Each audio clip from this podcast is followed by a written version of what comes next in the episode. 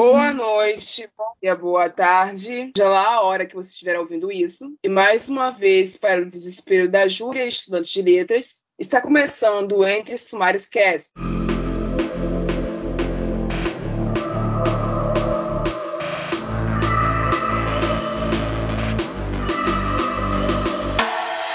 O segundo episódio vai ser um mais sério, que hoje a gente debate, a gente não vai estar aqui discutindo um livro em si, mas discutindo um assunto que entrega muitos livros. E eu, Rayane, tenho uma preferência por livros físicos. Nunca tenho preconceito com que lê em PDF, tá, gente? Mas eu prefiro ler em livros físicos. Por questão de imersão, por questão de cansaço dos olhos e por questão de eu me sentir melhor quando eu seguro minhas mãos. Mas eu super entendo que não pode arcar com preços de até porque eu não tenho uma condição financeira assim ultra favorável, mas a minha mãe faz o que ela pode para me dar os livros peço. Eu infelizmente ainda não trabalho ainda. Mas eu entendo que vocês que moram em cidades mais distantes, em estados como o Centro-Oeste e Nordeste, não tenham tanto acesso a livrarias como eu tenho, morando no Rio de Janeiro, sendo onde o PDF faz um grande papel, levando até pessoas que moram em cidades distantes, cidades pequenas, esse acesso acesso ao livro e literatura. Vocês muitas vezes não têm, porque o Estado não leva.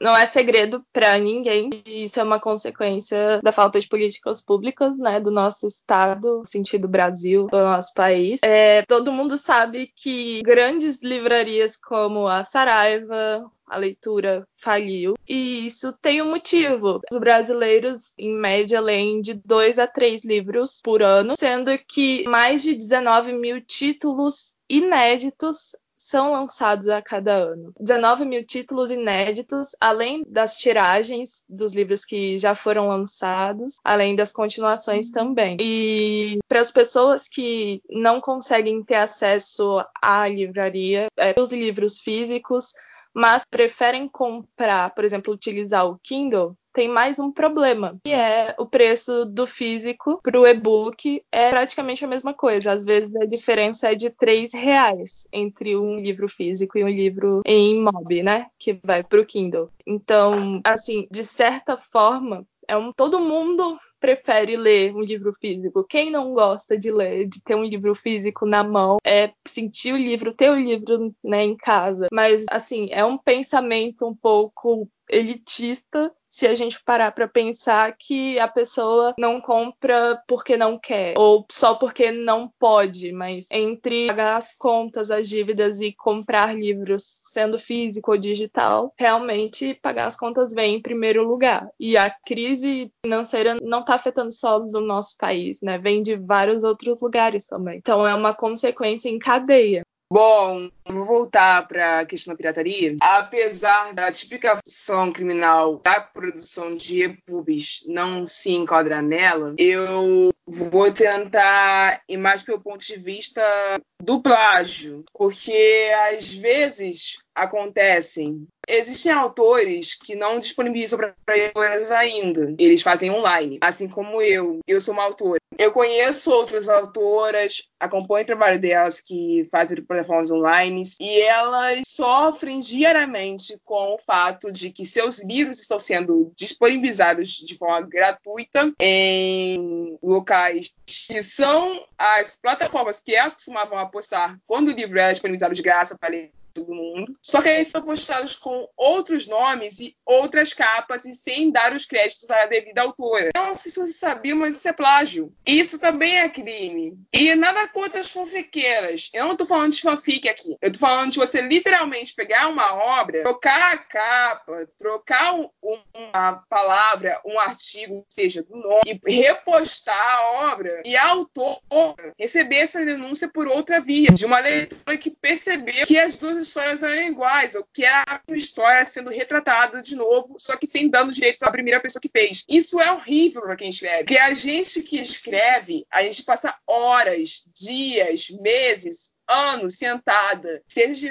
para um caderno ou para um Word, que é o que eu uso para escrever, escrevo digitando, como a maioria das pessoas faz hoje em dia, pensando, pesquisando, procurando referências, estudando, sim, porque quem escreve estuda, conseguir produzir um texto que seja bom, que seja ao menos razoável, para que quando esse texto chegue até vocês vocês consigam aproveitar da maneira certa, é um insulto. Vocês me desculpem falar, mas é um insulto a nosso trabalho, a nossa obra, a nosso suor. Que quem não está no meio não entende, mas a gente trabalha muito para isso. E eu sei que talvez pareça que eu estou militando à toa aqui, daqui a pouco vai vir alguém nos comentários falar descansa militante, mas eu não estou militando à toa existem muitas escrituras nacionais dessa nova leva que são muito boas. Eu vou ler listas de recomendações para vocês na thread desse episódio. E elas precisam se valorizar. É assim que você valoriza um artista. Pagando, não só divulgando ele no Instagram, só dando curtida para ele no Facebook, não só falando para seus amigos que ele existe. Pagando, você paga, você valoriza o trabalho daquele artista, você ajuda aquele artista a produzir ainda mais, a ser mais motivado ainda para continuar produzindo para vocês. Então, assim, eu queria que vocês entendessem isso. Eu sei que muitos de vocês entendem, mas tem uma galera que não gravou isso ainda. Pode ser por imaturidade, pode ser por achar que tudo é muito fácil. Qual razão for, ainda assim é errado, galera. Repense. É, pra quem não sabe, o trabalho de produção e divulgação dos livros é o que eu sei, posso estar errada, mas para você, por exemplo, fazer parceria com uma editora sendo grande ou não, você primeiro tem que investir na tiragem. Ou seja, você Sim. tem que pagar para que os seus próprios livros tenham leitores. Então, de certa Isso. forma, como a Rai falou, a forma mais importante de se valorizar um artista, principalmente um escritor, é pagando pela sua obra, porque aquilo não foi feito de um dia para noite. É, assim como todo, todas as escritoras de fanfics trabalham muito, porque eu sei como é difícil escrever uma fanfic e terminar uma fanfic. Imagina então escrever uma história inteira, um livro inteiro, procurar leitores, procurar fazer uma parceria com uma editora para que ela te ajude a publicar, etc, etc. E como a Rai falou, o fato de haver plágio ou de distribuição de uma obra não está dentro da lei da pirataria. É, a lei ela diz que só é crime usar um produto de terceiros com o objetivo de obter lucro direto ou indireto. Mas, por outro lado, é um crime de violação de direitos autorais, né? Compartilhamento, só o fato de compartilhar é, as obras intelectuais já, já fere os direitos autorais do autor daquela obra. O papel do Estado é em disponibilizar a leitura para todo mundo não só jovens como nós duas somos, a maioria de vocês que nos ouvem são, mas para todo mundo. Biblioteca é uma coisa muito importante. Eu não fui iniciada para leitura numa biblioteca, até porque na minha cidade não tem muitas. Na minha cidade, eu digo Nova Iguaçu, não tem muitas. Porém, é, a minha mãe me ensinou a ler antes de eu chegar à escola. Minha mãe me ensinou a ler em casa, através de livros infantis que ela comprava para mim na época. E eu acho muito importante o ato de ler para uma criança criança. E a minha mãe fez isso por mim, eu agradeço muito a ela por isso, porque se ela não fizesse, eu não seria a metade da mulher que eu sou hoje. Então, assim, eu entendo que a verba muitas vezes é que muitas vezes o Estado prefere investir em outra coisa qualquer. E investir em livro, mas investir em livro, investir na criação de bibliotecas, é investir na educação. Pode até ser considerado de forma indireta na visão de algumas pessoas, mas é diretamente investir na educação dos outros, porque livros educam. A leitura também é entretenimento. É claro, gente, eu não vou discutir isso, mas a leitura antes de entretenimento, ela é educação. A literatura, ela te propõe funciona, entender como os animais funcionam, como as plantas funcionam, como o universo funciona. Quem seriam de nós sem os livros? Quem seria o ser humano sem os livros? Então, assim, por mais que exista a grandiosíssima dificuldade de reaver a verba, porque são muitas coisas para o Estado cuidar, nós já temos um Estado inchado e não funciona bem. Alguma hora eles vão ter que ir na, real e pensar que biblioteca é apenas escola não funciona. Tem que ter mais biblioteca fora da escola. Porque muitas e muitas vezes, eu sobrevivi a isso, vocês que estudaram em escolas públicas também devem ter sobrevivido, mas que a biblioteca existe, porém a entrada para o aluno é restrita, que é um absurdo. Ou quando a entrada não é restrita, é restrito o acesso. A gente só pode acessar um número determinado de livros. E o pior, se a gente quiser acessar outro número, a gente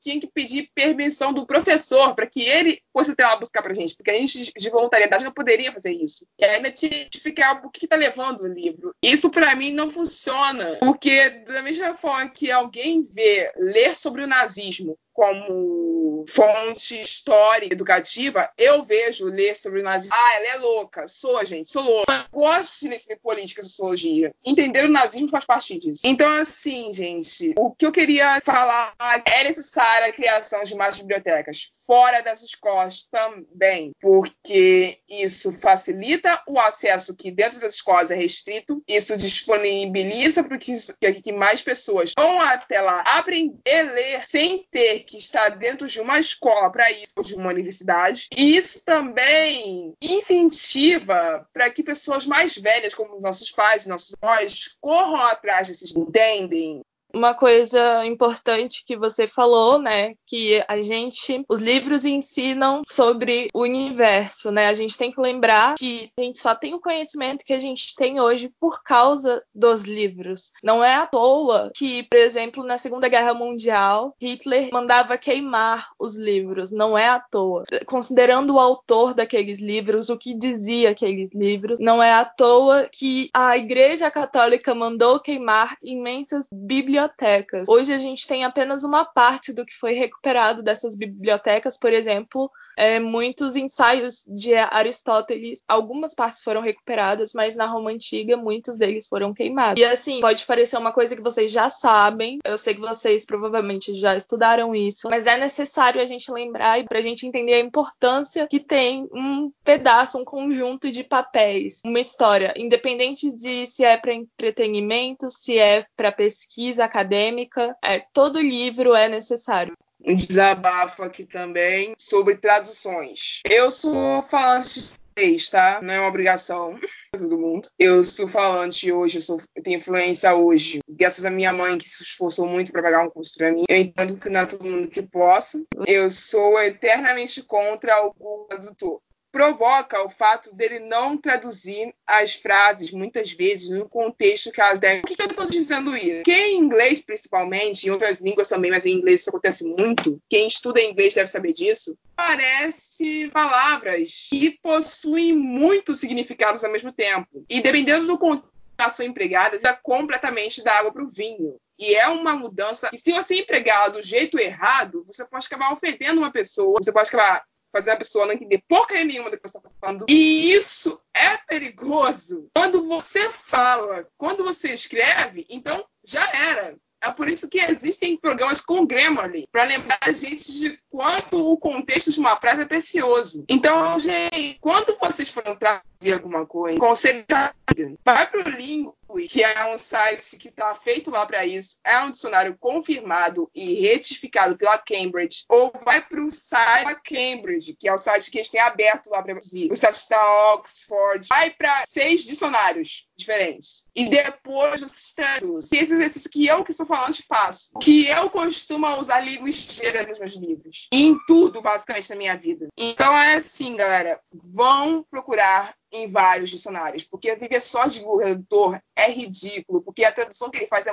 eu sei que dá preguiça. Eu sei que. Ah, tô de saco cheio de procurar. Vou procurar para quê? Existe o Tradutor, ele tem todas as línguas do mundo. Ele vai conseguir traduzir isso direito. Não, ele não vai. Vou te dizer, ele não vai, galera. Ele vai traduzir em parte e vai ter uma, umas coisas aqui vai deixar avulso, traduzir errado. E você vai ter que colocar isso na sua pub. Eu sei que tem uma galera que, que se esforça, que se preocupa, mas não é todo mundo. Vocês têm que concordar que não é todo mundo que se preocupa. Um dos exemplos que eu estou vendo agora com meus próprios olhos é esse livro que eu ando lendo, Princesa de Papel. Ele foi bem traduzido, não vou mentir. Tá até razoável a dele. Só que algumas expressões ali que, tipo, gente, a pessoa que traduziu, eu não sei se ela não percebeu, não sei. Se você sabe que interjeição é aquela eu que a gente fala é inglês, mas em inglês é eu, entendeu? Essa interjeição, a interjeição tá lá. E tipo, Dani,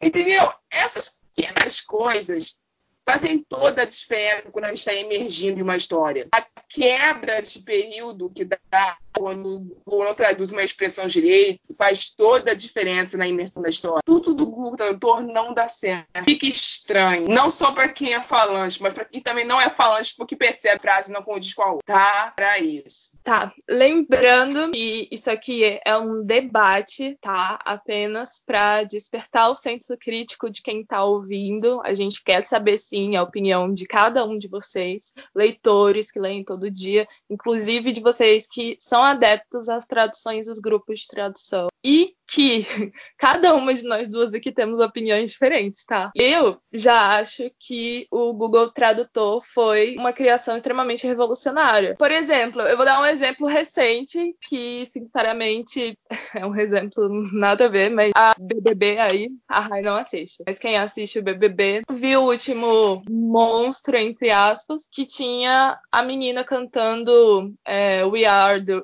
the World de um jeito bem zoado. E por que, que ela fez isso? A data era 2004, a gente não tinha acesso direito à internet. O Google Tradutor ele foi um dos primeiros a disponibilizar, é, a facilitar o nosso acesso a qualquer frase que a gente tivesse em mão. Os grupos de tradução, quando eles pegam um livro para traduzir, depois de inúmeros pedidos, né, lista de lançamentos, no, é, data de lançamento, etc., é, eles fazem uma tradução mecânica primeiro, justamente para saber mais ou menos o que está se dizendo, e na hora de fazer, entre aspas, a tradução final, eles não vão simplesmente copiar ou consertar os erros ortográficos.